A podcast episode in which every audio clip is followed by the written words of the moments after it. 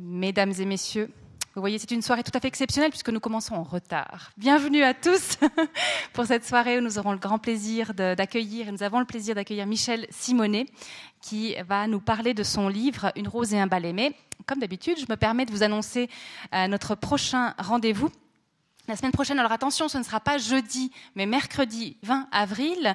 Et pour cause, c'est que l'invité, Omar Porras, metteur en scène, comédien, directeur du théâtre Kléber Mello depuis un an, euh, sera parmi nous puisque les jeudis et vendredis, il joue euh, rien de moins que Clara Zanassian de la visite de la vieille dame de Durenmat, ici même au TPR.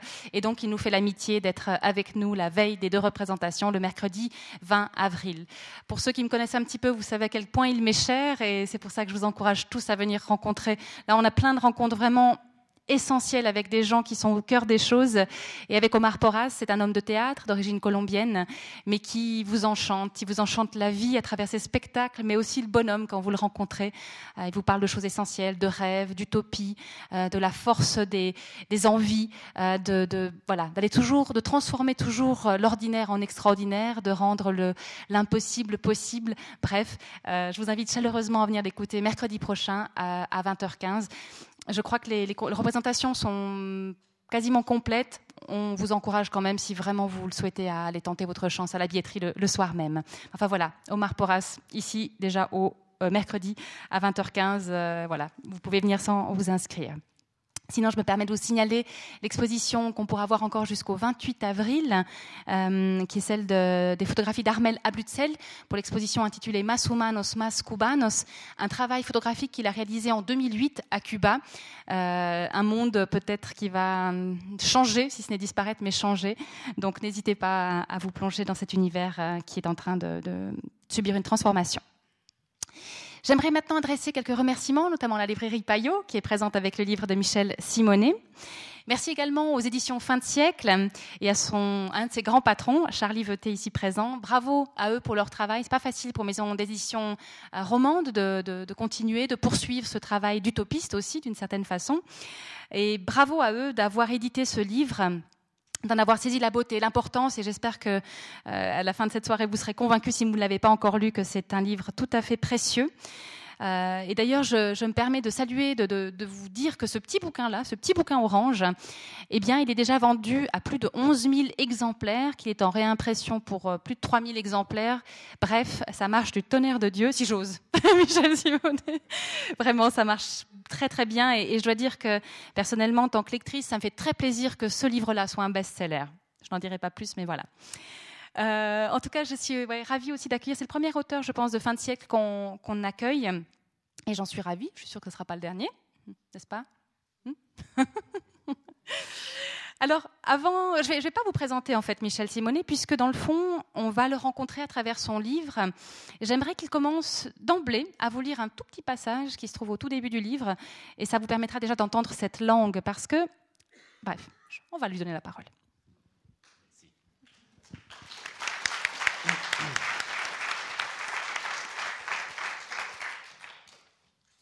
Je me retourne. Un dernier coup d'œil à la rue propre en ordre, comme on dit chez nous. Rue propre en ordre à la même heure, depuis de nombreuses années. Propre en ordre pour peu de temps, il est vrai. Rue parcourue au pas et à l'huile de coude. Parcours de vie. Je me retourne. Alors, je pense que vous le savez tous parce que Michel Simonet était très présent dans les médias, encore à RTN cet après-midi. Euh, Michel Simonet, vous êtes balayeur à la ville euh, de Fribourg, d'où un balai, ça c'est bon, on comprend. On reviendra sur la rose après. Euh, vous dites de manière, une manière très belle et très forte J'ai pas fini cantonnier, j'ai commencé. Expliquez-nous un petit peu tout ça. Oui, alors j'ai fait un. On va dire, mon livre, c'est la jonction entre deux époques de ma vie. L'époque étudiante, où j'étais au collège Saint-Michel, où j'ai fait des, mes humanités, si je peux dire, où j'ai aimé lire, j'ai appris à écrire. Et aussi, après, euh, depuis bientôt 30 ans, ma vie de balayeur de rue. Donc ce livre a été en fait pour moi l'occasion de joindre l'intellectuel et le manuel en un seul euh, petit, euh, petit, petit livre orange. Et bien sûr, quand j'ai fini mon collège Saint-Michel et que j'ai quand même travaillé, je dirais, dans un bureau, hein, dans, dans l'in vitro, avant de passer dans l'in vivo de la, de, la rue. Il a le sens de la formule, hein, je vous promets. J'ai euh, rencontré, bien entendu, des anciens collègues de collège qui, venaient chez moi un petit peu l'air catastrophé ou en tout cas inquiet en me disant mais, mais, qu'est-ce qui t'arrive? Qu'est-ce que tu fais là dans la rue en train de travailler? C'est pour longtemps ou c'est juste pour, pour, un, pour un petit job de quelques mois? Et puis, écoute, moi, je ne comprends pas, tu avais des bonnes notes au collège et puis, et puis finir cantonnier. moi, ça m'avait un peu, un peu, frappé, presque, presque choqué. Et puis après, j'ai eu cette réflexion. Je dis, mais mais je n'ai pas fini cantonnier, je viens juste de commencer. Je viens juste de commencer et ça fait 30 ans que j'ai l'impression d'avoir, de n'avoir fait que commencer ce travail qui m'apporte plénitude dans sa simplicité, dans ce sens de l'utilité euh, dans un service public, dans, dans, la paix tout simplement qu'elle me procure, dans la relation aussi qu'on peut avoir dans une rue, parce que la rue est, vivante. Hein. Moi, j'étais, je me suis promené un peu à la, à, la chaux de fond. Euh, j'avais une petite pause cet après-midi parce que je suis venu ce matin dans une classe. L'après-midi, j'ai regardé, j'étais dans la rue. Mais pour moi, la rue, c'est vrai, c'est un lieu où je me sens partout, euh, surtout encore à la chaux de fond. Je vous dirai pourquoi après. Je suis très heureux d'être là. Surpris aussi parce que moi, mon livre je pensais vraiment qu'il n'allait pas sortir de ma ville de Fribourg, vu que ce livre est très local, d'une part, parce qu'il parle de ma ville, il parle du buffet de la gare de Fribourg, il parle de certaines places. Vous me direz que dans toute ville, il y a toujours des places où il y a des gens qui se promènent, des, du trafic de drogue, des, gens qui zonent, a un buffet de la gare, il y en a partout. Euh, dans ce sens-là, c'est peut-être un peu plus universel, mais je ne pensais pas que ce livre allait me mener ici ce soir à, à la chaux de fond. Vraiment, vraiment pas. Je vais vous dire comment ce livre est arrivé ici à la Chaux de Fonds Club 44. C'est une dame qui lit beaucoup qui m'a dit il faut que je vous en parle. Michel Simonet, son petit bouquin, c'est un bijou. Je l'offre à tout le monde. Et je pense que c'est une des raisons aussi, enfin, on va bien sûr développer, mais c'est une des, des, raisons qui explique le succès de ce livre, c'est ce bouche à oreille. C'est tout d'un coup les gens qui se disent ça, là, c'est précieux, c'est à avoir sous la main. Il faut, ça va vous faire du bien. Et ça, je pense que c'est fondamental. Alors, Michel Simonet, vous avez, dit beaucoup de choses. Euh, j'aimerais vous contredire tout d'abord quand vous dites que c'est une boutade évidemment, mais quand vous parlez de la simplicité du métier, moi il y a quand même une chose que j'aimerais relever parce que ce livre, moi, il m'a permis de mieux connaître votre métier, de mieux connaître, enfin ça m'a permis d'accéder à beaucoup de choses, mais je dirais dans un premier temps, euh, vous dites une chose très belle, vous dites balayeur, c'est plusieurs métiers en un, c'est photographe, bagagiste, employé à l'Office du tourisme, gendarme, chauffeur adjoint, éducateur, sociologue, préambulancier, agriculteur, restaurateur, lampiste, sacristain, ministre, jardinier à la rose. Donc simplicité, simplicité, euh, pas sûr. Mais c'est vrai que c'est, je pense aussi, ce contexte de la rue qui permet ça, parce qu'il y a tout peut arriver. Voilà, exactement. Et surtout le plus beau, le plus beau métier, le plus valorisant, qu'avait dit mon chef euh, de l'édilité en son temps, qui est décédé maintenant, ambassadeur de ma ville. Il nous aidait, vous êtes les balayeurs, vous êtes les ambassadeurs de la ville où vous, balayez, parce que vous êtes les représentants, vous êtes euh, ceux qui sont au contact de la population. On reçoit pas toujours des félicitations, on reçoit des fois des, remarques, des, critiques, ou euh, même si des choses ne nous concernent pas forcément, on vient toujours nous dire ah mais là les poubelles, euh, ça fait quelqu'un qui les a sorties depuis trois jours et puis ils sont pas venus les ramasser, les grosses poubelles que, les camions poubelles viennent ramasser parce que c'était la fête, jour de fête. À Fribourg, il y a plus de jours de fête qu'à Neuchâtel. Des gens civilisés. Dans les cantons catholiques, on a plus de jours de fête, oui. Alors là, les poubelles sont pas ramassées. Alors c'est deux trois petites, c'est des contacts, on peut dire de, toutes sortes. Mais on est les ambassadeurs de, de, la ville et ça, j'ai vraiment dès le départ euh, pris ça pour moi. Je me suis dit, ben un ambassadeur ben, doit être déjà poli, courtois, sympathique, souriant et à l'écoute des gens et surtout euh, euh, responsable de la propreté d'une rue, ce qui n'est pas évident, parfois décourageant, mais euh, la rose à mon char m'a toujours permis d'avancer un peu plus longtemps, un peu plus joyeux et, et plein d'allant pour commencer une journée et la terminer aussi avec le sourire en général. Alors, parlez-nous de cette rose, parce que ça commence à dire un petit peu un mystère. Cette rose, c'est quoi cette rose? Alors ça, c'est la, raison pour laquelle j'ai, je dis j'ai écrit un livre. Parce que assez rapidement, je me promenais avec mon char, plein de déchets, pas joli, peu ragoûtant, vraiment euh, un peu à, me donner le bourdon. Et puis je me suis dit, mais ce char plein de, plein de saleté, pourquoi je pas son ordinaire? Et puis je me suis dit, pourquoi je ne pourquoi je mettrais pas une rose? C'était le printemps d'ailleurs. Alors voilà, j'étais dans un massif communal, j'ai pris une jonquille, un narcisse, un œillet que je trouvais dans les massifs communaux, j'ai mis ça à mon char la première année. Et puis finalement, bah, l'automne arrivant, l'hiver arrivant, la rose ne tombant pas, les, fleurs ne tombant pas du ciel, je me suis dit, qu'est-ce que je vais faire? J'aimerais quand même garder cette, fleur, parce que ça faisait plaisir aux gens de, voir sur ce char dégueulasse une, une, image de la beauté. Un petit plus sur le détritus, comme je disais. Et puis, voilà, il y a un magasin de fleurs à la gare. J'ai, j'ai je suis entré dans le magasin, j'ai vu la vendeuse, j'ai dit écoutez, madame, il n'y a pas une vieille rose là qui, qui peut-être euh, pourrait encore tenir une journée? Puis comme ça, je la promène, euh, pour son dernier jour de vie, je la promène dans la rue, ça lui fera plaisir, sûrement aussi à cette rose. Et puis elle m'a dit, bah, écoutez, euh, voilà, bah, tenez une rose. Alors j'ai eu cette rose, et puis finalement, de fil en aiguille, je suis venu dans le magasin tous les jours, euh, quand j'en avais besoin. Même des fois, elle tenait 3-4 jours, je la, gardais jusqu'à ce que vraiment elle soit plus tellement montrable. Et cette rose, finalement, est devenue incontournable dans, dans ma ville, dans la ville de Fribourg. C'est un un symbole qui, qui, parle à tous, c'est un symbole universel, il est, je dis, apolitique, parce que souvent les gens ils ont dit, ah mais t'es socialiste, Amine Rose. J'ai dit, pas forcément, non, je suis... Une fois, il y a même quelqu'un qui, qui, passait à côté de ma rose, parce qu'elle n'est pas toujours rouge. Hein. Euh, des fois elle est rouge, des fois elle est orange, des fois elle est blanche. Et puis d'habitude on me demande, ah t'es socialiste. Je dis, non, non, pas du tout, je, je vote comme je balaye, un coup à gauche, un coup à droite. Et puis, euh, alors une fois quelqu'un est passé avec un, ami, puis il lui a dit T'as vu, sais, ça veut dire cette rose-là? C'est-à-dire les, socialistes à la poubelle. C'était, le, on va dire la, la, démarche inverse. Mais en tout cas, cette rose, je lui dis, elle est aconfessionnelle, apolitique, elle est simplement là pour faire plaisir aux gens. Et puis quand je suis obligé de la mettre, des fois on me la vole. Donc je dois en trouver une, un remplacement. Je suis pas très content parce que je me sens tout nu sans ma rose maintenant, surtout en hiver, c'est pas évident. Mais voilà, cette rose est devenue finalement un symbole euh, incontournable de, ma, bonne ville de Fribourg. Et j'ai toujours la chance, d'ailleurs j'ai dédié mon, livre à, au fleuriste qui me donne cette rose depuis euh, une trentaine d'années. En fait, ils sont deux fleuristes. Il y a une fleuriste qui a arrêté, qui a vendu à un collègue, qui a repris tous les magasins et qui m'a dit on continue la même chose cette rose, tout d'un coup, me, fait un déclic. Vous allez dire que j'ai un peu mes, mes, tocs, mais on a eu une conférence euh, au mois de février d'un monsieur qui s'appelle Nuccio Ordine, qui était venu nous parler de l'utilité de l'inutile.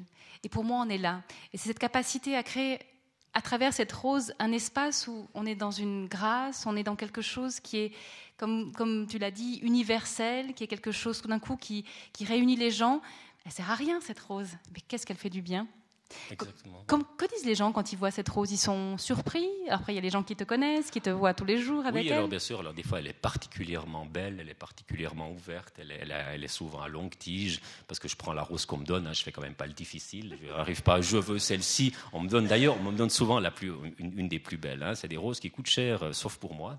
Euh, alors, effectivement, je, je, suis, et surtout quand il y a la, la la saison touristique, Fribourg est quand même une ville, c'est pas Berne ou Lucerne, mais il y a quand même pas mal de personnes qui viennent visiter Fribourg et les touristes sont, sont vraiment étonnés alors là, pas mal de photos ont été prises de mon char et de ma rose, des fois moi avec, parce que des fois ils veulent le cantonnier avec le char et la rose.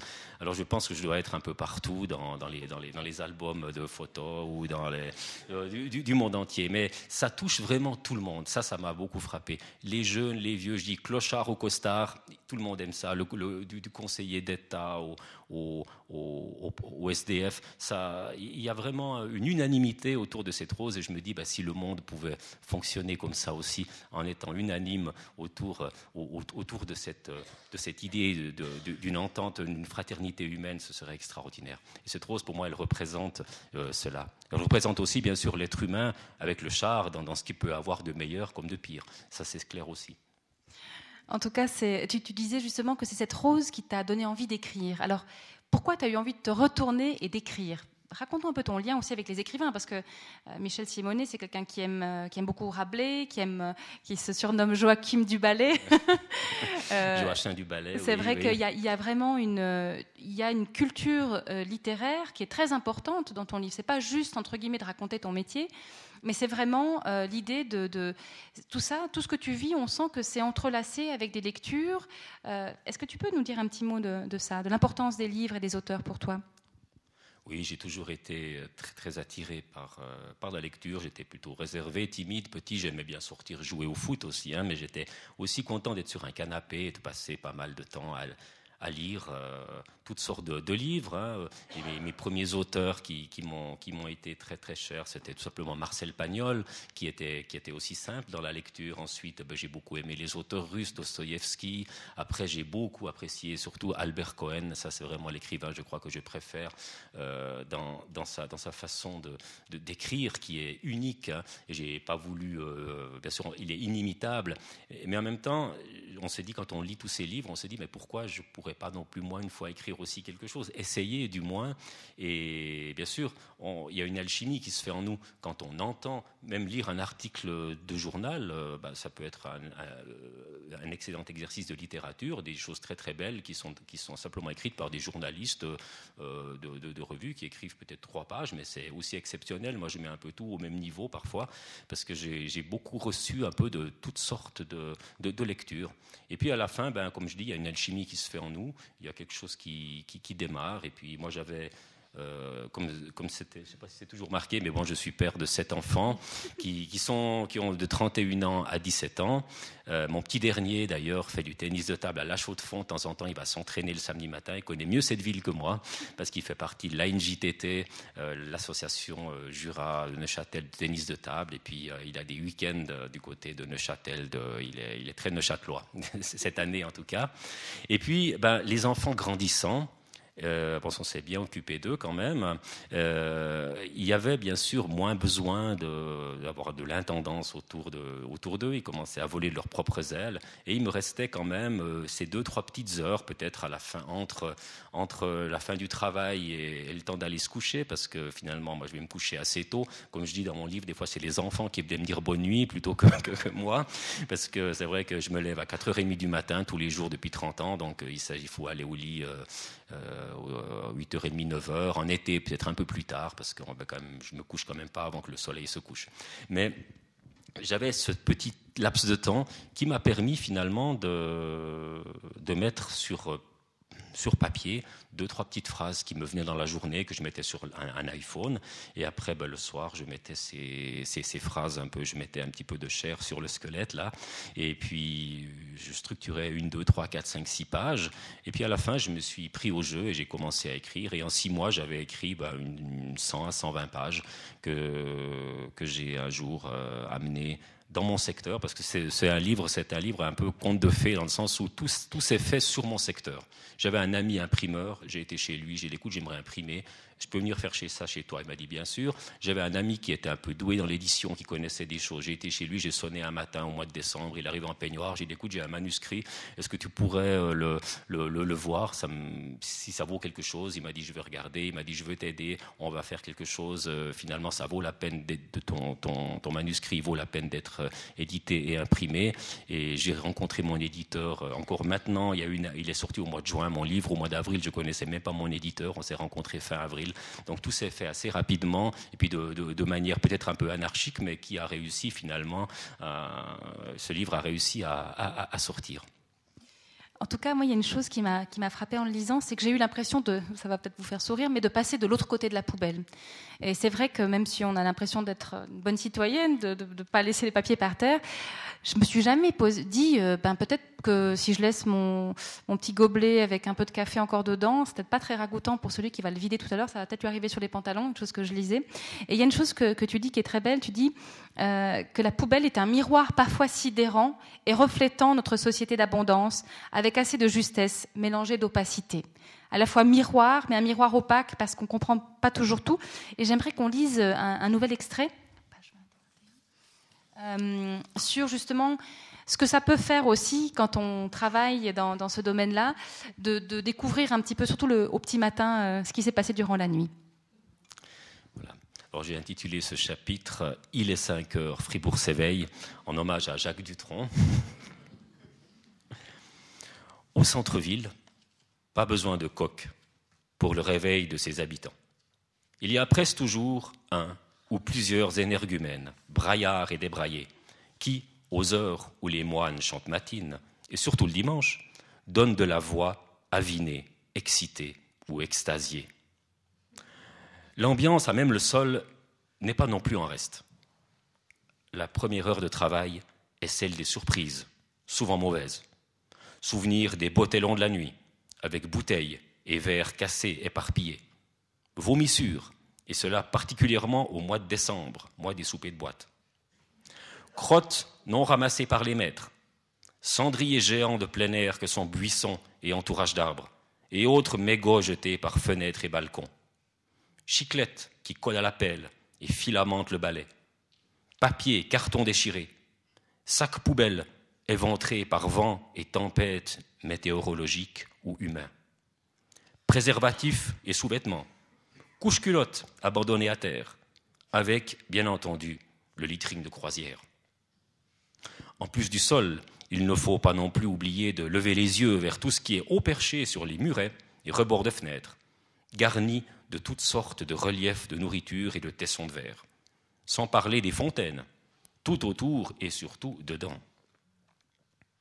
Il est certes rare, mais cela peut arriver, à ces heures souvent obscures et ténébreuses, où les premiers lève-tôt croisent les derniers couches-tard, que l'un d'entre nous soit pris à partie, chahuté, voire molesté en plein travail par un groupe de fêtards. On comprend alors d'expérience que si on entend, au loin, et venant dans notre direction, du vacarme significatif et des cris pluriels qui se singularisent, il vaut mieux se faufiler dans une rue latérale, si elle existe, et attendre que la horde soit passée. Mais de toute manière, le simple fait de salir et commettre volontairement des déprédations dans un lieu public, c'est déjà se défouler sur le balayeur. Et un trottoir jonché de mégots équivaut à un passage à tabac. Nous ne sommes donc pas à la fête, les lendemains de fête, devenus de plus en plus fréquentes et même si nombreuses que le synonyme se prénomme week-end. Mais à tout revers sa médaille. Il y a aussi les gens calmes mais pressés, qui sortent pacifiquement du bus pour entrer dans le train, les joggeurs matinaux de jobs sédentaires, les premiers livreurs de marchandises comestibles avec leurs gros poids lourds aux plaques étrangères ou leurs petites camionnettes locales, le boulanger qui fait sa tournée et m'offre un croissant, le distributeur de journaux qui m'en distribue un, le bonjour des premiers commerçants qui ouvrent, le salut des chauffeurs de taxi qui terminent la nuit ou prennent le relais la vision quotidienne des mêmes personnes qui se rendent à pied au travail, qu'on ne connaît pas et qu'on ne connaîtra peut-être jamais, leur simple bonjour et leur sourire. Voilà, donc j'aimais bien parce qu'on avait à la fois ben, le côté euh, effectivement peu ragoûtant et, je serais curieuse de savoir si les, je me demande si les gens auraient la même réaction s'ils te voyaient là avec ta rose. Parce que euh, par rapport à ce que tu disais avant de la rose, c'est vrai qu'il y a cette sorte de contraste qui fait que je pense qu'on ne peut pas ne pas te voir. Parce que moi, il y a des fois, j'ai l'impression, quand je passe notamment à la gare de Neuchâtel, par exemple, il y a des gens qui s'occupent de nettoyer de la gare et j'ai l'impression que personne ne les voit. Ils ont beau être euh, habillés un peu comme ça, hein, mais personne ne les voit. Et je me dis que la rose, tout d'un coup, c'est la chose qu'on se dit, mais tiens, qu'est-ce qui se passe? Et je, me dis, ces, ces déprédations nocturnes, je ne serais pas surprise de constater qu'elle n'aurait pas lieu si elle te voyait dans Je ne sais pas que tu dois travailler la nuit, évidemment pas, mais il y aurait tout d'un coup la personne qui serait là et qui ferait qu'on ne se permettrait peut-être pas certaines choses.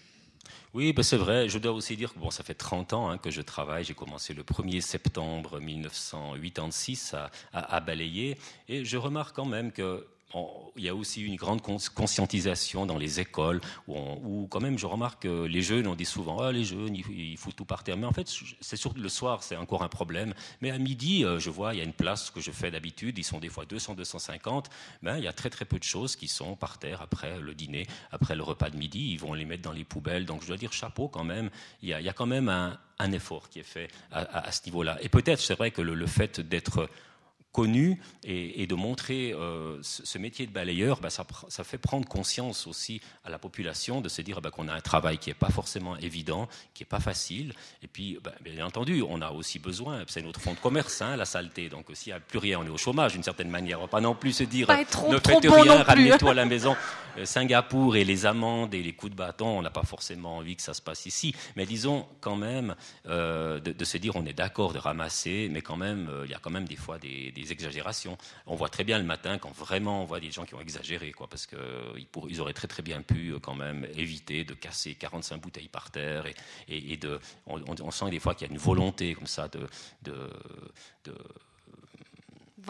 De, vandalisme et d'embêter, je ne sais pas. Ou alors, eh ben, il y a des gens qui sont payés pour ça. Voilà, c'est des fois ce qu'on nous a on dit. C'est vrai qu'on est payé pour ramasser euh, la, saleté, mais dans une certaine mesure, on, a aussi envie d'être aidé pour la ramasser avec bonne humeur et puis sans, sans devoir trop, trop se par exemple, descendre un escalier de 30 mètres parce que quelqu'un a lancé sa bouteille de whisky. Et puis, euh, je veux dire, une bouteille de whisky qui est lancée dans un escalier euh, et puis qu'il faut la ramasser pendant un quart d'heure, en plus de faire un déplacement exprès à un endroit bien précis euh, en dehors de notre parcours, presque, des fois, ça coûte presque aussi cher de la ramasser que de l'acheter parce que finalement, si on est avec le, prix où on est, notre heure de travail, elle est aussi, c'est le contribuable qui la paye. Donc, des fois, on passe un temps incroyable pour deux, trois petites, deux, trois sauvages, deux, trois vandales qui peut-être, c'est pas eux qui payent le plus d'impôts en plus.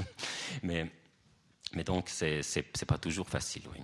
Et une chose aussi, une petite phrase que, que tu dis en passant, c'est que dans le fond, bah voilà, c'est le contribuable qui paye, évidemment, mais que peut-être euh, quand on voit le nombre de, de, enfin le littering, comme on dit aujourd'hui, c'est-à-dire tous ces déchets, mais qui sont, euh, je ne vais pas citer de marque connue, mais des, des, des chaînes de, de fast-food, on se demande dans le fond si c'est bien au contribuable de payer pour tout ce déchet euh, produit par ces mêmes chaînes alimentaires.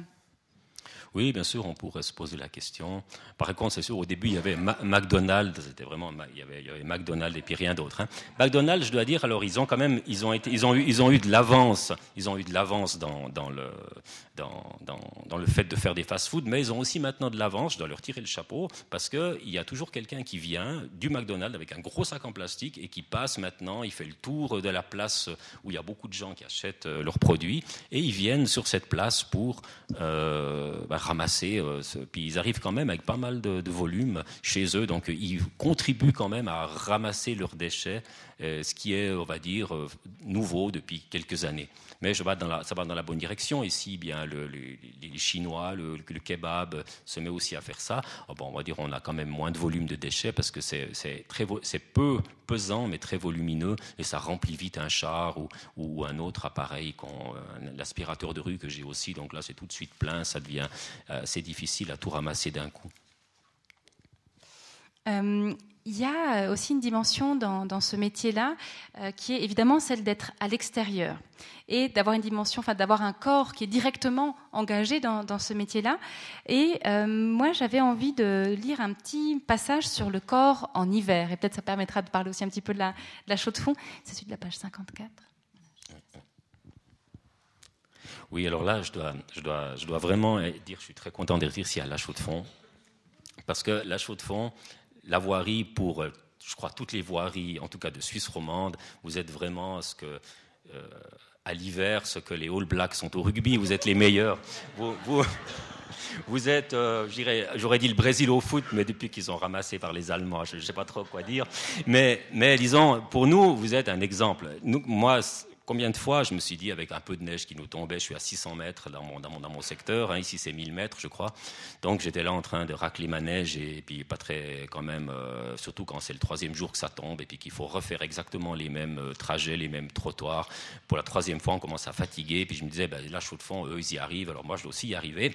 Donc ça m'a toujours encouragé. Et puis euh, j'aurais presque aimé venir ici au mois de février pour voir de mes yeux, parce que je suis jamais venu à la chaux de fond en hiver. Hein, je dois dire, j'ai eu peur, j'ai peur de venir. Mais j'aurais été obligé de venir en hiver et puis j'aurais, j'aurais vu, j'aurais vu une fois de mes yeux qu'est-ce que c'est que les, les, moucariettes, parce que nous, on, a entendu parler de ça hein, à Fribourg. On les a pas, on les a pas, mais on aimerait bien une fois voir ce que c'est parce que je sais que c'est des, des, bouteilles, je crois, pleines de gravier qui sont, que les gens peuvent mettre sur les trottoirs. C'est ce que j'ai compris à peu près. Et puis, j'aurais aimé voir ça pour éventuellement aussi proposer ce genre de choses parce que des fois, on a quand même des hivers qui sont particulièrement gratiné. Euh, quand la chaux de fond, ben là, vous êtes complètement presque sous la neige. Nous, on en a quand même aussi bien quelques centimètres. Cet hiver, c'était un hiver assez calme, hein, assez clément. Pour notre syndic s'appelle Clément, mais il arrête bientôt. Donc l'année prochaine, je ne sais pas si on aura un hiver clément, mais, mais on, va, on a profité de cet hiver, là. C'est, euh, tranquille. Mais je dois dire, chapeau pour la chaux de fond. Moi, j'ai, toujours, on a toujours, en tout cas, on, leur, retire notre chapeau parce que euh, on n'aimerait pas être à leur place en hiver. Voilà. Je sais que M. Moukari Maria est là. et puis, en tout cas, on s'est vu au mois de, novembre. Et puis, vraiment, c'est un travail extraordinaire qui est, fait dans, dans, cette ville de la Chaux-de-Fonds. Mais je vais quand même vous lire un petit quelque chose euh, concernant l'hiver, parce que j'ai quand même fait un chapitre sur l'hiver, parce que ça nous marque quand même, même si à Fribourg on est un petit peu euh, moins, à l'arrache avec euh, cette neige, on est vite un peu paniqué des fois. Mais voilà, je vous lis le petit passage. Le monde entier connaît la chaleur, au minimum un moment dans l'année. Mais le froid rigoureux n'est pas une expérience vécue par tous. C'est un privilège, une école de plus. Je me dépêche de dire cela à plus 20 degrés Celsius devant mon ordinateur. Parce qu'en cette période, en effet, c'est le peu, le moins, l'austérité, l'ascèse, le moment limite où le physique aspire à switcher au métaphysique. On se concentre en soi-même, on cherche et se façonne à l'intérieur un abri et un toit, une climatisation. Et alors, souvent, en secours bienvenu, les pensées arctiques qui gelaient ou se noyaient dans l'humide solitude deviennent encourageantes de chaleur fribourgeoise. Car celles-ci génèrent le café qui réchauffe le cœur aux incontestables vitamines proposées par le restaurateur, le commerçant ou le propriétaire du bâtiment devant lequel on s'affaire pour en rendre l'accessible, accessible l'entrée. Tous trois bienfaiteurs de mon humanité. Et c'est euh, une façon pour moi d'introduire un peu cette dimension spirituelle euh, qui, euh, je dirais pour moi, est un peu double parce que c'est vrai qu'il y a d'une part ta foi qui est très importante, on, le sent et, elle est magnifiquement distribuée, j'ai envie de dire, dans ce livre parce que elle est présente, mais elle n'est pas elle n'est pas rédhibitoire pour ceux qui seraient un petit peu gênés par ça, enfin je trouve. et puis en même temps, il y a une spiritualité qui est qui n'est pas lié à une religion. Il y a quelque chose de, il y a aussi cet espace-là. Et tu dis très clairement qu'il euh, y a un lien entre le balai, le fait de balayer, de s'occuper de sa rue, et, et la spiritualité, et la méditation même. Est-ce que tu peux nous en dire plus? Alors bien sûr, c'est un métier. Moi, je suis croyant. On va dire, je suis un croyant humaniste. J'aime beaucoup le, j'ai un côté horizontal qui justement me, me permet d'avoir un lien avec les gens et puis de pouvoir avoir de communier à l'humanité. Et bien sûr aussi un lien vertical où il y a une dimension spirituelle où on peut méditer, où on peut chanter, où on peut prier. Moi, je chante souvent aussi quand je travaille parce que j'aime bien le chant. Et puis en même temps, ça, ça m'empêche de, ça m'enlève un peu le bruit des voitures. Mais mais j'ai cet aspect qui, a, qui a été important pour moi aussi dans mon choix professionnel. Parce que moi, j'ai mon grand-papa, le papa de ma maman, qui était balayeur de rue déjà. Il n'était pas si loin de Châtel, il était au Vuilly, parce que ma famille, elle vient du, du Vuilly fribourgeois, qui est vraiment à la frontière, euh, juste tout près du lac de Neuchâtel. Ma mère, d'ailleurs, est née à Neuchâtel. Et euh, mais ce n'est pas forcément par euh, génétique ou par atavisme que je suis devenu euh, balayeur parce que mon grand-père l'était. C'était peut-être la volonté d'avoir une certaine simplicité dans la vie, une certaine humilité, de pouvoir évidemment faire quelque chose d'utile, mais tout en mm, vivant quelque chose qui ne me prenne pas non plus trop la tête, où je puisse aussi m'occuper de ma, de, de, ma famille et aussi avoir euh, le temps de, méditer, de penser. Et, puis bah, ce travail se, marie très bien avec, euh, avec cela. J'ai fait une école pendant deux ans avant, juste, juste après mon mariage, notre mariage qui, était une école euh, où on a une école catholique de théologie, et puis où euh, justement j'ai rencontré des gens qui vivaient euh, dans des appartements, qui, qui avaient un travail simple. C'était une fraternité de Charles de Foucault, pour ceux qui connaissent.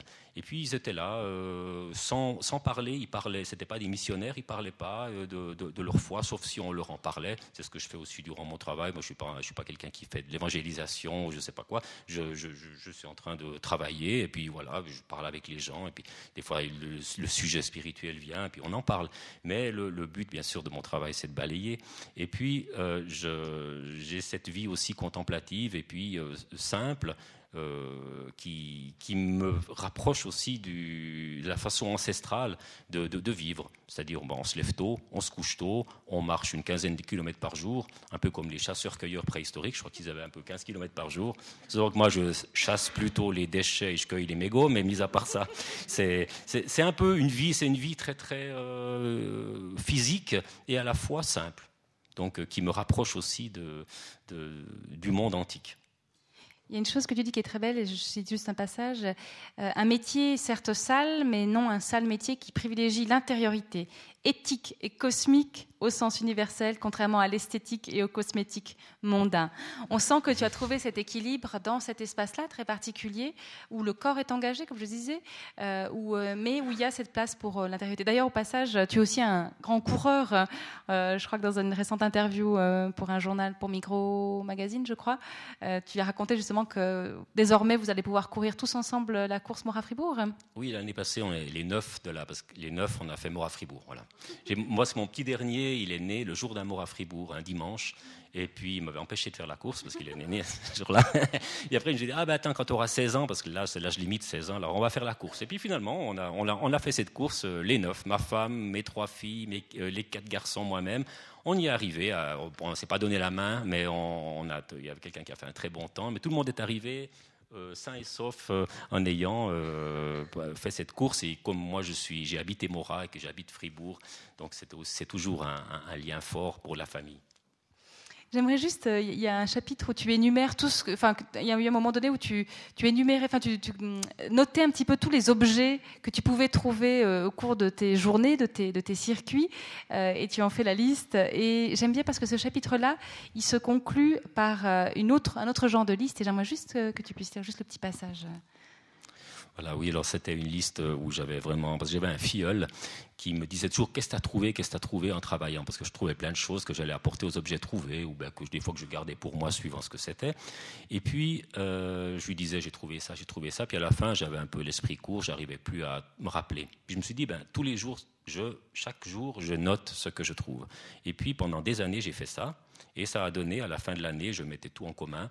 Et puis, alors, euh, évidemment, j'avais une toute grosse liste qui est dans mon livre. Et à la fin, pour terminer aussi sur une note un peu plus spirituelle, je, je dis, et aussi, durant toutes ces années de travail dans la rue, trouver surtout de fortes amitiés, le cadeau de la simplicité, la paix du cœur, la vie au jour le jour, la grâce de l'instant présent, et aussi un petit livre orange. Alors aussi une chose qui est, je pense que c'est pas innocent et c'est pas euh, c'est pas sans, ça, ça, explique, je pense, un peu le succès aussi de ce livre, c'est que j'ai l'impression que la figure du balayeur, elle est à contre-courant de la recherche de la réussite un peu socio-économique. Euh, c'est pas du tout l'image du winner. Euh, et il y a une chose très belle que, que tu dis, c'est l'innocuité se lit sur son apparence, sans apparat du balayeur. Il ne cadre pas avec la vision classique de la réussite où le statut social est tellement nécessaire à l'équilibre existentiel. J'aime beaucoup l'idée d'une innocuité tu es sans danger, il n'y a pas de concurrence, et en même temps, tu es complètement dans un autre paradigme. Et je pense que ça, ça doit faire beaucoup de bien aux gens. Est-ce que c'est la sensation que tu as eue dans les rencontres que tu as pu avoir avec tes lecteurs? Euh, En tout cas, ce qu'il y a, c'est que effectivement, on n'embête personne. On, n'est pas euh, concurrent, concurrentiel de, quoi que ce soit. Alors évidemment, j'écris un livre qui parle d'une certaine simplicité, qui parle d'une, euh, du, basique. Alors évidemment, le fait d'écrire un livre, après, ça me fait, euh, ça, me rend écrivain, ça me rend quelque, ça me rend. Je dis toujours, je suis un balayeur qui écrit et non pas un écrivain qui balaye. Et j'aimerais pas que qu'il qui y ait une, une interaction. J'ai vraiment envie de retrouver.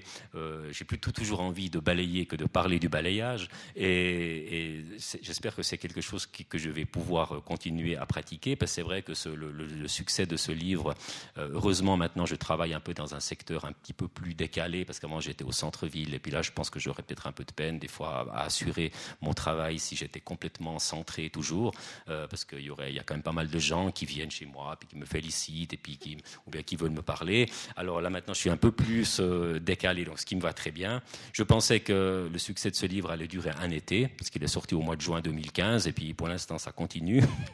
ben, ça va pas, ça va aggraver mon cas dans le sens où il y a passe-moi les jumelles qui qui sont venus faire une émission et je vais passer à fin avril. Comme ça, vous pourrez, si vous voyez Passe-moi les jumelles, vous, vous, me verrez en tout cas en habit orange, en direct, en train de travailler avec mon, mon char et ma rose. Euh, comme ça, vous aurez devant les yeux ce que je suis en train de vous, en train de vous dire. En tout cas, ça nous fait plaisir de voir que ce modèle-là a beaucoup de succès. Il y a quelque chose, euh, il, y a, un mythe qui m'est venu tout de suite à l'esprit en, en, commençant ce livre et, et que, que, tu cites vers, plutôt vers la fin, c'est le mythe de Sisyphe. Est-ce qu'il n'y a pas quelque chose de décourageant à recommencer éternellement, à remettre de l'ordre et de la propreté partout? Surtout dans un monde consumériste où voilà.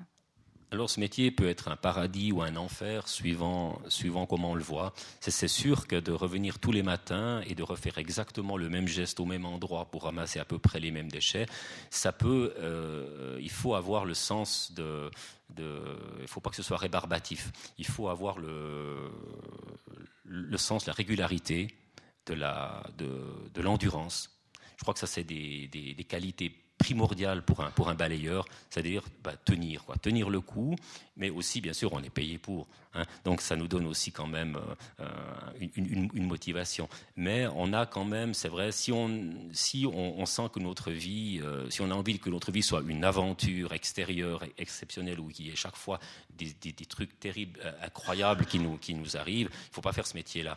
Il y a des choses formidables qui nous arrivent, mais c'est surtout intérieur. Et il y a aussi quand même dans la rue, bien entendu, certaines, certaines certaines, choses tristes ou joyeuses qui, qui, on va dire, agrémentent un peu notre, notre régularité. Ça, c'est vrai. Mais il y a ce mythe de Sisyphe qui est là et il faut l'accepter. Je crois que c'est quelque chose qui est aussi formateur de vie. Dans les, les, belles rencontres que tu as pu faire, que ton métier t'a permis, est-ce que tu peux nous raconter l'une ou l'autre histoire? Parce qu'elles sont très belles. Alors j'ai eu une, une, belle rencontre, j'en reviens à ma rose en fait. Euh, c'était il y a longtemps, il y a 25 ans de ça. Je suis en train de travailler et voilà qu'il y a une dame qui vient avec une rose et une cassette. Voilà, elle me dit mon fiancé et moi-même, euh, mon fiancé est compositeur, moi j'écris les paroles, on vous a vu et on a fait une chanson, Le balayeur. Hein, euh, voilà, je vous donne la rose, la cassette, une chanson, la partition aussi. Après, je lui ai demandé la partition, elle me l'a envoyée par la poste. Et puis, effectivement, c'est euh, euh, une rose à la charrette, je balais, je balais vos poussières et vos idées, je les balais, l'air de rien. Et puis, trois couplets comme ça. Et puis, euh, voilà, cette, chanson, ben, je l'ai mise dans un tiroir, je l'ai apprise, je ne savais pas trop qu'en faire, parce que voilà, pour moi, pour la chanter personnellement, j'étais content. Et quand Passe-moi les jumelles sont venues, j'ai dit, ah ben tiens, écoutez, j'ai quelque chose là qui pourrait éventuellement marcher. Ben, j'ai un ami accordéoniste, euh, et puis c'est une chanson qui va très très bien avec un accordéon. Alors en fait, on l'a on, on joué à Passe-moi les jumelles. On l'a, on l'a chanté, on en plein travail, dans un, dans un escalier. Je suis en train de descendre l'escalier. L'accordéoniste, il faisait bien froid d'ailleurs, on s'est, on s'est gelé, mais on, a, on a, euh, ils sont venus au mois de février. Et puis euh, voilà. Donc ça, c'était une très très belle histoire. Et puis justement, ces personnes, je les ai plus tellement revues, mais quand cette chanson, il a, on s'est dit, on va la sortir du tiroir. Alors j'ai été les voir. 25 euh, ans plus tard, ils sont mariés, ils ont des enfants, et puis ils m'ont donné les droits de cette, cette, chanson. Et puis je les ai invités à venir aussi pour, pour, on aura une avant-première de Passe-moi les jumelles et puis ils viendront, et puis on a, on a renoué comme ça. C'était une belle histoire avec cette, euh, cette, chanson qui a été composée exprès pour moi finalement, et puis des très très belles paroles.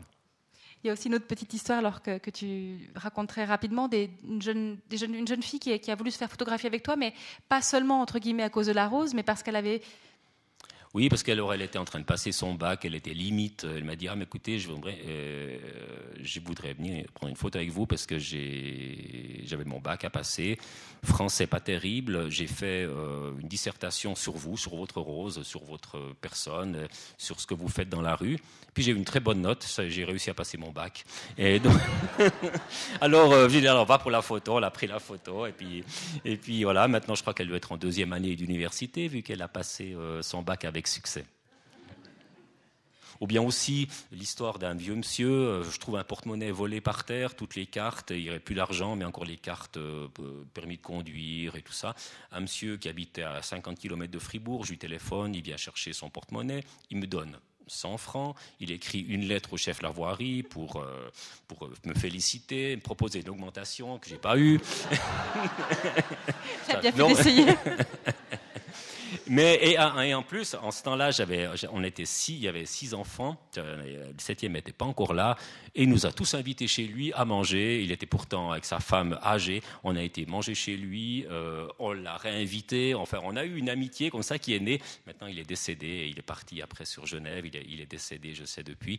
Mais c'était vraiment une très belle histoire, un petit, un malheur, quoi, un porte-monnaie volé qui se termine par une amitié avec euh, suite, parce qu'on est, on est resté liés pendant un bon moment voilà, ça c'est des petites anecdotes, c'est vrai, qui font chaud au cœur et puis qui montrent que la vie dans une rue, les, petites trouvailles, les petites découvertes, on ne sait pas jusqu'où elles nous mènent. Il y a aussi ce, récit de cette dame qui vous invite avec votre collègue une fois par an chez elle à manger euh, comme une sorte de rendez-vous euh, annuel. Oui, alors bien sûr aussi. Alors j'avais, il y a beaucoup de gens très sympathiques dans la rue, comme ça une vieille, une dame qui est décédée aussi maintenant parce qu'elle avait, elle, aurait presque 90 ans maintenant, et puis elle nous invitait une fois par saison chez elle avec un collègue à manger à midi. Voilà, on faisait un fondu l'hiver, euh, euh, et c'était un cordon bleu en plus, donc c'était formidable. Alors c'est vrai qu'à ces rencontres-là, est-ce que des rencontres peut-être avec euh, parfois une scène de la toxicomanie, comment ça se passe avec euh, des gens qui sont dans ces situations-là? Alors chaque ville a, toujours un, lieu où, où, il y a une réunion, où il y a le trafic de drogue, où il y a une réunion entre, toxicomanes. C'est jamais un lieu, les gens ont peur, mais c'est pas un lieu dangereux. Entre eux, ils peuvent être dangereux parce qu'ils s'attaquent jamais aux personnes qui, passent. Mais disons, il y a eu souvent des bagarres internes, où il y a même eu une fois un mort, il y a eu une fois un décès, un coup de couteau qui a été, qui a été donné euh, par l'un à l'autre. Et voilà, c'était assez tragique. Et puis, bien sûr, d'autres qui, qui sont qui ont mon âge, qui avaient mon âge, que je connaissais depuis que j'étais enfant, et qui sont décédés, voilà, à 40, 50 ans. Des fois, la, drogue quand même fait son effet à la longue, et puis des personnes qui ont un arrêt cardiaque ou, une, ou quand même une dose trop forte une fois. Donc j'ai perdu pas mal d'amis et aussi des gens avec qui je me suis bien attaché parce que finalement dans, dans, ce monde c'était des gens euh, quand ils étaient euh, parce qu'ils ne sont pas toujours euh, nerveux, agressifs ou, ou, en manque et quand ils étaient disons bien, ben, ils étaient vraiment des personnes formidables avec qui j'avais un très très bon contact et, dont, dont, je regrette la disparition. Et puis maintenant, ben voilà, ça continue. Il y des, malheureusement, ça, il y a des gens partent et d'autres arrivent sur, sur le secteur. Il y a aussi un écueil que vous, évoquez, euh, que tu évoques sans, tabou dans ce livre. Alors là, c'est plutôt au sein de, des collègues, des confrères de la voirie, c'est l'alcool. Est-ce que tu peux euh, dire un peu comment toi tu vois ça et, peut-être expliquer aussi les raisons euh, de ce travers-là? Alors je dois dire que l'alcool, c'est vraiment, comme je le dis dans mon livre, quand je suis arrivé à la ville il y a 30 ans de cela, l'alcool était très présent et maintenant, alors il n'y a, vraiment plus une trace d'alcool, il y a eu un travail de prophylaxie euh, absolument euh, vraiment formidable qui a été fait par, par, les chefs de la voirie successifs qui, qui ont vraiment euh, presque des fois un petit peu forcé des gens à faire une cure. Et puis maintenant, je dois dire qu'on est vraiment exemplaire à ce niveau-là. Alors au début, c'est sûr que, l'alcool était très présent déjà à la pause à 8 heures. Moi qui travaillais en bureau avec, la tasse de thé et le biscuit, là, arrivait deux, deux bières du coup.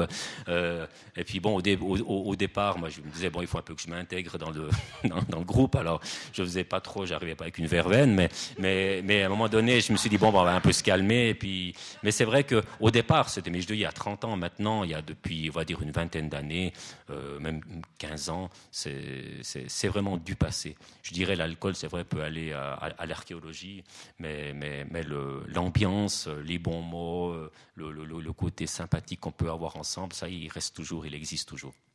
Alors effectivement, ce, choc un peu des cultures et des mondes, il y a un chapitre qui, moi, m'a beaucoup fait rire parce que, euh, voilà, pour, certaines raisons, mais j'aimerais bien qu'on le lise. Il s'appelle euh, Casting et Cast. Et ça me permet de revenir un peu sur le début de la rencontre. Voilà, casting et cast. L'appel de l'appel et l'attrait du ballet n'attendent pas le nombre des années. J'ai commencé à pousser le petchi des rues pendant mes études. La ville de Fribourg engageait et engage encore durant les mois d'été de jeunes étudiantes et étudiants afin de remplacer les balayeurs titulaires qui prennent leurs vacances. Le responsable de la voirie eut un jour la surprise de recevoir pour la première fois de l'un de ses éphémères saisonniers, estivaux, moi-même, une lettre dûment motivée avec curriculum vitae, demandant rendez-vous en vue d'un engagement fixe et durable. Dylan, un curriculum trop qualifié posait pour une fois problème. C'est quoi son problème? Dépressif? Déçu de la société? Idéaliste qui fera un tour de piste et partira? Bon, on a besoin de monde. Et de toute façon, personne ne se pousse au portillon pour faire ce boulot. Essayons, dit-il. on ne naît heureusement pas tous avec les mêmes envies. C'est vrai que c'était le plein emploi. Rendez-vous me fut donné. Je ne fis, je le crois, pas si mauvaise impression, impression renforcée par les témoignages favorables de Constant et de Roger, qui étaient les cantonniers maintenant retraités et avec qui j'avais œuvré l'été qui précédait ma demande. L'entrevue se termina par un engagement de six mois à l'essai. Et voilà 30 ans que les six mois durent. Mais les commencements de mon entrée de requérant de travail par effraction dans un monde qui n'était pas le mien n'ont pas toujours été simples. Le système des castes n'existe pas qu'en Inde, et le tribalisme, comme on peut le voir de plus en plus dans le monde, a encore de beaux jours devant lui, en Europe aussi. Les mammifères que nous sommes sentent tout de suite si quelqu'un n'est pas des leurs. Et la corporation des brahmanes du goudron avait l'odorat très fin pour les intrus bizarres, les intellos à l'air qui vont à vélo et qui tentent l'immigration de l'intérieur et la transgression de la barrière des genres. Pour durer, on doit appartenir. Pour passer du statut de l'autre à un des nôtres et être dans le mainstream, une seule solution, participer et au participe présent. L'adaptation étant une des conditions de toute adoption, je mis en veilleuse le langage dit soutenu, ou du moins le peu que j'en possédais acquis en mes années de collège, je travaillais en phase et écoutais d'abord ce qui se disait en restant discret sans passer pour hypocrite. Ceci dit, tout devint plus facile, car qui se ressemble s'assemble, et ressembler un tant soit peu à l'autre est vital dans n'importe quel milieu, tout en prenant garde à être loyal sans être servile, à la fois intègre dans ce qui nous est cher et intégré. Une différence n'est d'ailleurs pas forcément mal vécue si elle apporte quelque chose de positivement ressenti et de complétif au groupe. de plus, avec les années, la volonté d'adaptation, citée plus haut, devint connaturelle. Et je suis maintenant comme une voiture hybride, école ouvrier, un tel ouvrier, la tête de préférence dans les bouquins historico, poético, philosophiques, mais la peau tannée, les mains calleuses et cornées, les doigts gourds. J'ai d'ailleurs dû faire élargir mon alliance de mariage. Épaules et dos qui parfois coincent, une démarche lourde, héritée des chaussures de sécurité. Le langage aussi m'est devenu plus direct, émondé. Mes oreilles se sont à la longue habituées à de nouvelles sonorités. Les blagues salaces et graveleuses, qui sait, elles seraient peut-être bonnes pour dégeler et sabler les trottoirs en hiver ne me font plus rougir, mais ne me font pas néanmoins toujours rire.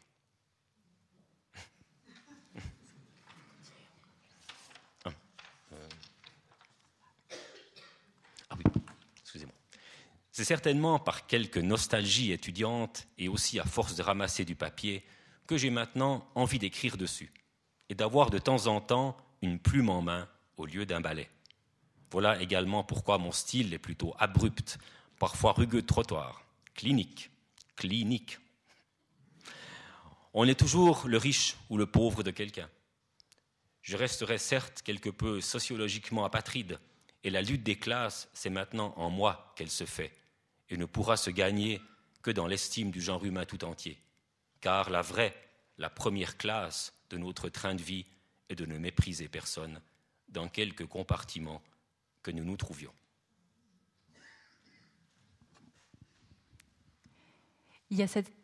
Il y a un mot qui me, il y a deux mots qui qui, que j'associe à toi depuis, depuis que je, suis dans ton livre, que je, que je lis des choses sur toi. C'est la grâce d'une part, et qu'il y a cette rose, il y a, cet espace. Euh, et de nouveau, c'est, le, le, mot est connoté religieusement, évidemment, mais c'est pas que ça. Il y a quelque chose de l'ordre d'une élégance, d'une, de se dire, bah voilà, j'ai beau être euh, au milieu des déchets, mais j'ai ma dignité et elle est vraiment pleinement assumée, pleinement remplie. Et l'autre mot, c'est équilibre. Et tu es vraiment toujours dans une sorte de voie médiane, jamais d'extrême, toujours dans une. Et c'est pas de la tiédeur, c'est plutôt une force. Est-ce que tu peux nous parler de cette posture d'équilibre? Alors, ça doit aussi tenir à mon, peut-être ce côté suisse qu'on a tous un peu en nous, ce côté consensuel. Parce que je crois qu'en, moi, j'aime beaucoup mon pays. Je suis vraiment très, très euh, heureux d'être, d'être ici et de constater combien depuis des siècles déjà, on, a toujours essayé de se dire on va réussir à s'entendre.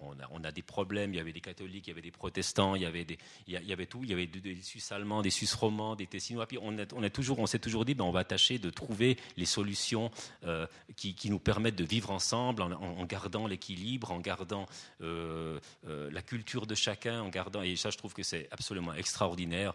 et on ne se rend pas toujours compte à quel point c'est riche et puis il faut garder il faut, garder ça. Et puis je pense que cet équilibre, ben, il vient aussi de par mon éducation, ben, de par ce que j'ai appris à l'école, puis aussi de par mon caractère, qui est plutôt un, caractère calme, euh, qui essaye toujours d'arranger les choses. Je suis quelqu'un qui aime voilà, ça c'est en moi. Hein.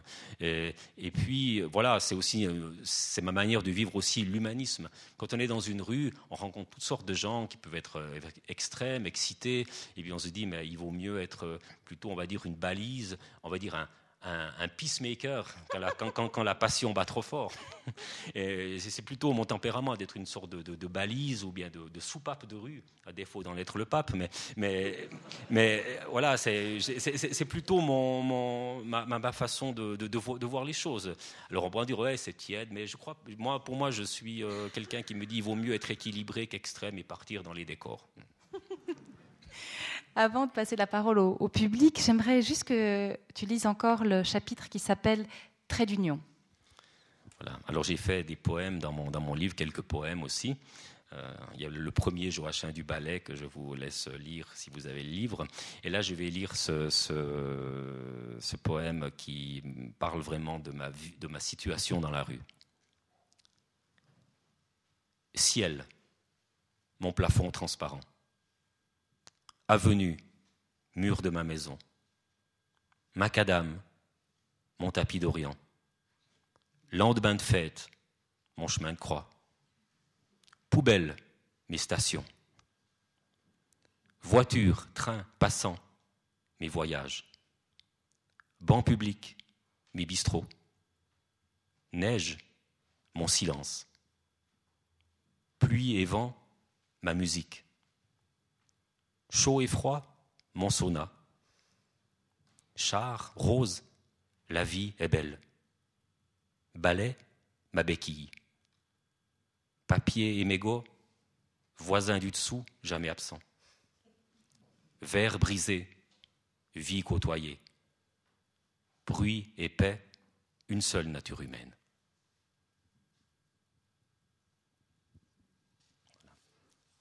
Merci beaucoup, Michel Simonet.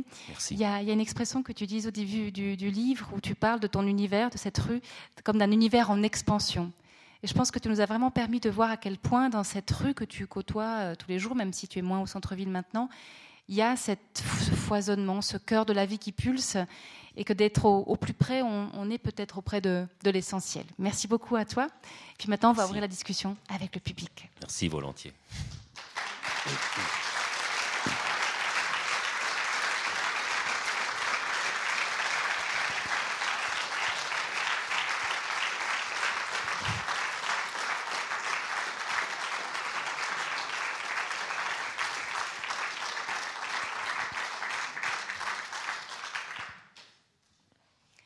Voilà, vous voyez qu'avec Michel Simonet, on peut parler de tout. Ça peut aller de la description de son métier à des choses extrêmement profondes. Donc, n'hésitez pas à prendre le micro si vous souhaitez lui poser une question ou faire une réflexion. Euh, même si je suis bien consciente que quand on rencontre un homme aussi bouleversant que Michel Simonet, c'est pas forcément évident comme ça de, de prendre la parole, mais n'hésitez pas, nous sommes entre amis. Merci de vous lancer.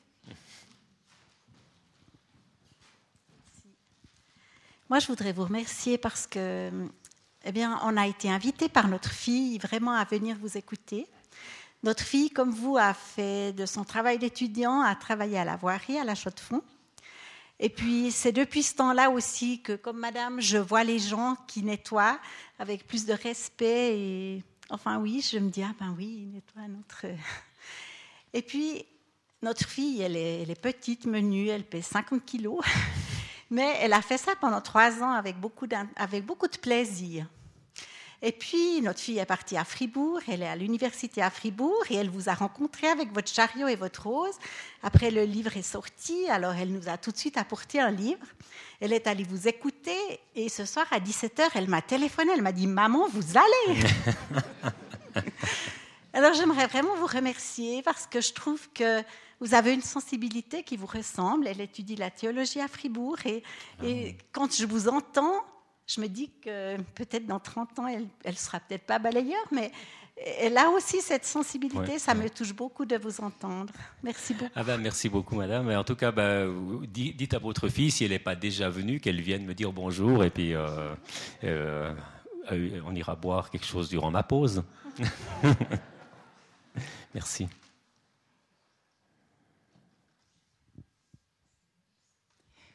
J'ai envie de, te poser encore la question. Est-ce que tes collègues, puis après, monsieur avait une question. Est-ce que tes collègues, comment tes collègues ont réagi à la publication du livre? Est-ce qu'ils savaient que c'était en cours? Est-ce qu'ils ont été surpris? on, en a, on en a bien sûr parlé. J'ai quelques, on est une, quand j'ai commencé, on était 28 collègues, 25 secteurs et 3 remplaçants. Maintenant, on n'est plus que 9 collègues, avec, enfin 12 collègues, 9 secteurs et, et 3, 3 remplaçants. Donc on est devenu beaucoup plus euh, mince dans notre, dans, dans, dans, notre nombre, avec une activité énorme. On a, on a d'énormes secteurs et euh, on a un bon contact entre nous. On ne se voit pas forcément tout le temps parce qu'on est tous individuels. Mais moi, je suis, on va dire, le plus ancien maintenant. Ça fait 30 ans que je fais ça. Euh, le deuxième plus âgé et, le plus ancien. Donc ça me donnait une certaine on va dire, en guillemets, autorité, un peu presque de patriarche, même si j'ai pas la barbe, pour, pour, pour, pour dire ce, métier. Alors bien sûr, j'en ai parlé, j'ai écrit un livre et puis bah, ils sont, on est venu, j'ai fait un vernissage, ils sont venus et puis euh, voilà, je me disais ce, succès va durer tout l'été. Puis comme euh, c'est vrai que je leur ai fait un peu d'ombre pendant trois mois, vous dire il y avait la canicule, ça allait bien. mais mais euh, maintenant, bah, ça se passe toujours bien. En tout cas, je dois dire franchement que j'ai pas reçu de, peut-être je peux comprendre, peut-être que des fois, ouais, il est toujours dans les journaux, il est toujours à la télé, il est toujours en train, on ne voit que lui. Mais disons, ça c'est peut-être des choses que je je ne ressens pas en tout cas, puis qu'on m'en m'a jamais dit. Et puis, euh, j'ai un de mes collègues, d'ailleurs, c'est dommage parce que je n'ai pas amené ça ici avec moi, c'est trop lourd, ça pèse 5 kilos. Il m'a fait un magnifique petit char parce que j'ai un collègue artiste qui est sculpteur sur métal et il m'a fait un magnifique petit char avec du fer récupéré, comme ça, euh, brun rouillé, euh, avec, avec la rose aussi, justement. J'aurais pu l'amener, mais je l'amène à Fribourg quand je fais des dédicaces dans la ville, mais sinon, il est un peu lourdeau à, à trimballer. il y a une question ici? Bonsoir. Euh, euh, merci pour euh, votre, votre présentation. vous parlez du mythe de Sisyphe. Albert Camus a dit c'est au sujet du mythe, c'est d'autant plus beau que c'est inutile. Et, mais justement, c'est c'est ironique, c'est justement que c'est pas inutile et que c'est beau ce geste qui semble, qui semble ce que vous faites, c'est vraiment très beau. Euh, ma mère était euh, femme de ménage dans un hôtel et puis euh, elle m'a toujours appris qu'il fallait respecter les métiers simples. J'étais moi-même pendant mes études serveuse, femme de ménage, j'ai, tout fait. Et j'ai toujours essayé d'être à la hauteur de ma mère qui me disait j'étais une femme de ménage mais de luxe. Et vous vous êtes un balayeur de luxe et quand j'ai fait, euh, quand je faisais euh, ces métiers-là, euh, pendant mes études, j'ai essayé d'être justement à la hauteur parce qu'il n'y a pas de métier simple. C'est l'intention, l'intention qui compte. Et voilà, j'ai beaucoup de respect. Alors. Merci. Et je me qualifie d'ailleurs aussi parce que j'ai noté dans mon tout début, dans le premier chapitre, un peu tous les termes rigolos ou pas qu'on donne à ce métier, cantonnier, balayeur, technicien de surface et aussi homme de ménage en plein air. Concierge de rue. Il y a une remarque ici, question? J'ai deux questions. La première, euh, est-ce que vous pouvez nous dire quelques mots sur l'évolution du métier pendant ces 30 ans? Et la deuxième question, est-ce qu'il y a éventuellement un deuxième livre dans le chariot? Sous le tas de feuilles mortes. Alors l'évolution du métier a quand même été assez significative parce que quand j'ai commencé, euh, bon, on était déjà beaucoup plus nombreux et on avait des secteurs où on faisait absolument tout. Donc on vidait les poubelles, on enlevait les mauvaises herbes, on, nettoyait, on balayait, on, curait les gargouilles. Enfin, c'était une totalité. Maintenant, on a d'énormes secteurs. Les poubelles, on les vide pas forcément toujours. Quand elles sont vraiment loin, il y a une camionnette qui va les vider. On, on téléphone pour dire il y aurait ça, ça à faire qu'on n'a pas le temps de faire. Et puis on a eu un transfert technologique. J'ai toujours mon chari, ma rose, mais j'ai aussi un aspirateur où je mets aussi la rose, rassurez-vous. Pour moi aussi, je voulais pas, euh, je voulais garder ma rose. J'ai réussi à, sur cet aspirateur moderne qui s'appelle Glouton. Je sais pas si vous avez ça à la chaux de fond. Je sais pas si euh, Monsieur Moukaria peut me dire s'il y a des gloutons à la chaux de fond.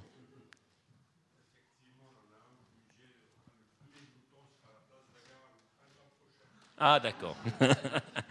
alors, alors euh, il y aura un glouton. Alors ça, j'ai mis ma rose dessus. Mais c'est vrai qu'il y a eu, disons, au début, c'était vraiment une, sobriété dans les moyens, dans, les, dans, les, moyens professionnels, où maintenant il y a eu beaucoup plus de benzine et d'électricité mis à notre disposition. Alors bon, moi, je, suis assez, euh, comme beaucoup de collègues euh, à, l'ancienne, on est un peu attaché à notre, à notre côté balayage, parce que je me dis, est-ce qu'on peut encore s'appeler balayeur si on balaye plus qu'une demi-heure par jour et puis qu'on passe son temps à enlever des mauvaises herbes à la débroussailleuse ou avec une grosse souffleuse électrique Peut-être qu'on n'est plus vraiment taxé de, de, balayeur. Voilà.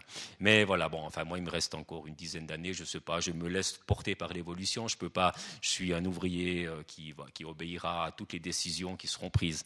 Mais c'est vrai que je suis attaché à mon char et puis euh, on verra bien ce qui va se passer. Pour le moment, on me le laisse parce qu'il devient symbolique aussi.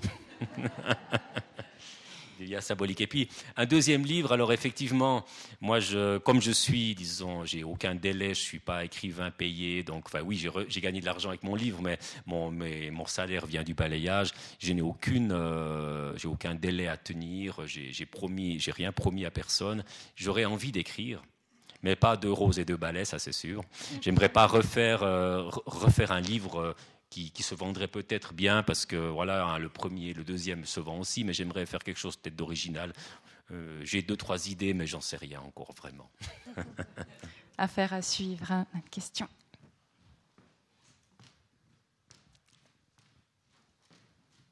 Question de notre libraire. Bonsoir. D'abord, je voulais vous dire merci et puis aussi que j'ai un respect énorme pour toutes ces personnes qu'on côtoie, notamment à la Chaux-de-Fonds, euh, euh, ville de neige, et souvent euh, dès 3 heures du matin, pendant qu'on dort. Et si jamais, ce que j'aimerais vous dire, c'est que il ne faudrait pas qu'on râle de se faire réveiller à 3-4 heures du matin, parce que finalement, ces gens-là, eux, ils viennent nous enlever la neige. Et souvent, pour la plupart, ils continuent leur journée après. C'est ça que des fois on oublie. Et la deuxième chose que je voulais dire, c'est que si jamais Jésus devait revenir, ça pourrait être un balayeur comme vous. Je ne sais pas si Michel, tu souhaites euh, dire quelque chose au sujet de ces deux remarques. Alors je disais des fois, des fois je, quand l'histoire du prophète Élie que vous connaissez peut-être, hein, qui, monte dans le ciel avec un char, et je me dis ah ben peut-être tiens, avec une rose de feu. Moi, j'en profite puisque M. Moncaria est là et peut-être quelques-uns de ses collaborateurs. De, bah, merci à eux, effectivement. Et si vous pouvez leur faire passer euh, ce message-là, ça nous fera plaisir.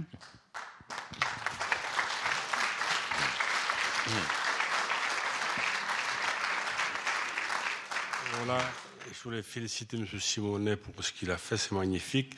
Je vais juste venir sur le mythe de Sisyphe. Si j'ai bonne mémoire, je crois que c'est, c'est le fils d'Éole qui a été condamné à pousser une pierre en haut à une montagne, cette pierre descendait sans arrêt. Donc il a été condamné. Mais visiblement, vous, le Sisyphe, vous le faites avec plaisir. Bravo, je félicite. merci, merci. D'ailleurs, d'ailleurs, je pense qu'à Passemal les jumelles, ils vont le passer parce que j'avais une fois, j'étais en train de chantonner bah, le, chant que tout le monde connaît, euh, le, chant de l'abbé Beauvais, là-haut sur la montagne. Il y avait un vieux, il était un, vieux chalet. Et puis après, je me suis dit tiens, des fois, je, je, paraphrase et puis j'ai commencé en bas sous la montagne. Il était un vieux balai et et puis après, j'ai fait toute une histoire avec ce, chant. Alors on verra. Euh, j'ai inversé. Je me voyais justement en bas, comme Sisyphe, en bas de la montagne, montagne de mégots, de feuilles mortes. C'est ça qui est extraordinaire, c'est que tout devient poésie dans, tes mains. C'est extraordinaire. Autre question ici? Merci pour votre euh, exposé. Je me posais la question en vous entendant. Est-ce que vous avez refusé des promotions pour continuer à effectuer le travail que vous appréciez. Parce que c'est souvent le problème, c'est que on le quitte pour euh, assumer d'autres fonctions en fonction du niveau qu'on atteint. Est-ce que ça a été votre cas? Alors, au sein de la, de la ville, je n'ai pas euh, revendiqué, bien sûr, quoi que ce soit, parce que ce n'était pas tellement dans ma façon de voir les choses, et je n'ai pas non plus eu de, de, de demande de, de, promotion. Euh, par contre, euh, j'ai eu deux, trois, par exemple, les CFF, je travaillais devant la gare, une fois ils sont venus, puis ils m'ont demandé si je voulais pas venir chez eux plutôt qu'à la ville de Fribourg, avec tous les avantages que ça pouvait comporter, un abonnement gratuit à l'année, des choses comme ça. Puis que je voulais balayer les quais, les voies, plutôt que, plutôt que la gare, parce qu'ils m'avaient vu travailler, ils se trouvaient que je travaillais bien, donc pourquoi? Puis il me fallait que j'attende, il fallait pas que je tarde trop, parce qu'après, à 32 ans, c'est fini, ils s'engageaient plus. Alors j'ai dit, ouais, bon, je préférais rester à la, à la ville de Fribourg. J'avais l'impression d'être bien à, mon, à ma place euh, à la ville de Fribourg, mais j'ai décliné l'offre. Mais ce n'était pas vraiment une promotion, c'était, disons, de balayer autrement d'autres lieux. Une question ici? Bonsoir. Bonsoir. Euh, merci beaucoup pour euh, votre, votre livre et puis votre intervention. Aujourd'hui, j'ai eu un message d'amour un message euh, de, respect et un message de, simplicité qui doit être vraiment euh, ce qu'on doit vraiment euh, faire passer. Aujourd'hui aussi, vous avez aussi balayé mes idées reçues.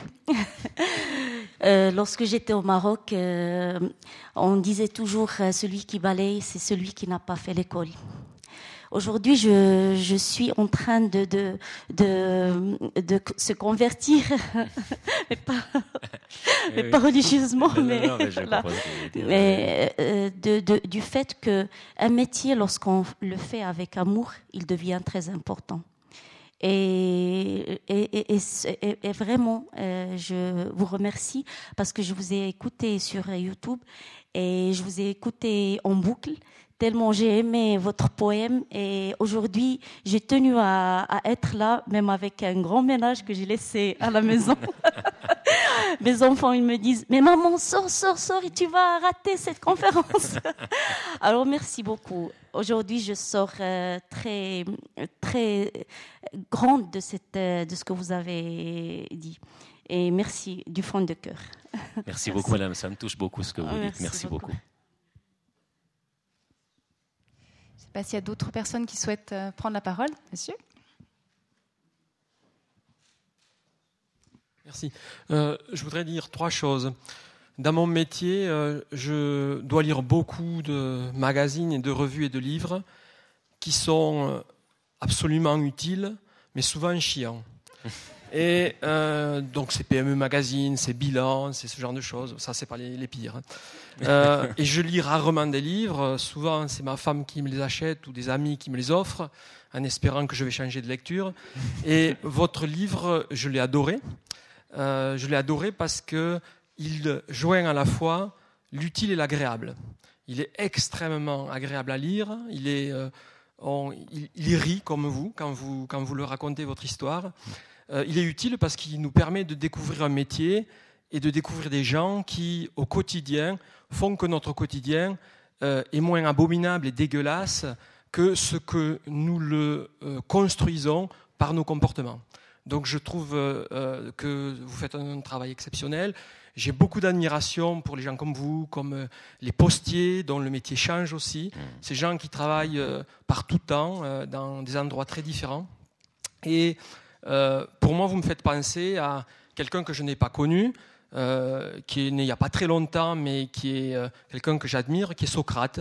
Vous êtes un philosophe, un philosophe de rue, et vous avez une culture exceptionnelle. Alors, j'ai connu un petit peu votre métier comme madame au premier rang, parce que quand j'étais jeune, euh, mes parents, mon père était prof dans un lycée technique, et pour arrondir les fins de mois de la famille, euh, mes parents faisaient l'entretien dans des résidences, et moi, avec mon père et mon frère, on sortit les poubelles de la résidence. Et c'est un boulot absolument dégueulasse. Euh, donc très très sale, mais depuis j'ai beaucoup d'admiration. Chaque fois que je suis un camion poubelle, je me dis ces gens ont beaucoup de mérite, et donc votre livre m'a fait penser à ça. Alors je voudrais vous remercier, vous féliciter aussi, et j'aurais envie de vous dire que vous êtes comme Stromae formidable, et je suis formidable. Merci beaucoup. ça me fait vraiment plaisir. C'est vrai, je pense, pour faire ce, métier, ben, je dis, il faut avoir une vision optimiste aussi du genre humain quand même, parce que c'est vrai que si on est en train de se dire, voilà, je ramasse euh, le chenil de, gens qui en valent pas la peine, ça, ça, nous met un petit peu ça, ça nous donne pas tellement du cœur à l'ouvrage. Moi, j'ai toujours eu, on va dire, beaucoup de chance aussi dans ma vie. Je dis, il y a eu dans ma vie plus de temps mieux que de tant pis, et puis j'essaie au moins, en tout cas, de, poursuivre cela dans ce, côté optimiste. Bon, juste pour rebondir avec une petite anecdote euh, suite à l'intervention de monsieur, j'ai un flash ce matin, j'étais en train d'amener mon petit à la crèche et le, camion poubelle passe. Et on sait que surtout les petits garçons, c'est un peu culturel, sont très fascinés par les camions poubelles. Et ben, le conducteur nous a vus, il nous a fait un petit signe de la main et mon petit garçon était là, hyper admiratif. Et j'ai trouvé ça très mignon. C'était vraiment un joli petit geste comme ça, vraiment super. Est-ce qu'il y aura encore une question, une intervention? Bon, ben, Merci beaucoup, Michel Simonet. Merci beaucoup à toi. Euh, c'est vrai que ce, livre-là marque un, jalon euh, dans la connaissance qu'on a de, ce métier. C'est aussi euh, l'occasion de rencontrer un homme vraiment extraordinaire et vraiment continu. C'est formidable. Et j'ai souvent dit aux gens, j'ai lu ce livre, mais ça vous met une sérénité, un amour, une sorte d'apaisement, parce que je crois que toi, tu es un homme heureux et que tu rayonnes autour de toi grâce à ça. Merci beaucoup. Merci beaucoup. J'ai en tout cas beaucoup de plaisir à être ici ce soir à la Chaux de Fonds. Je veux dire, je, suis assez, je suis venu assez rarement à la Chaux de Fonds dans, ma vie, euh, mais ben là, je viendrai plus souvent.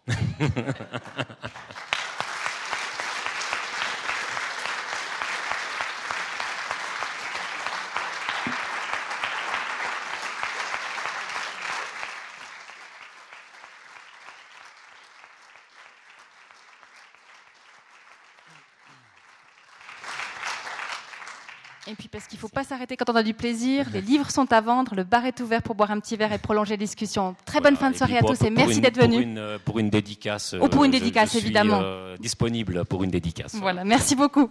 pour plusieurs dédicaces.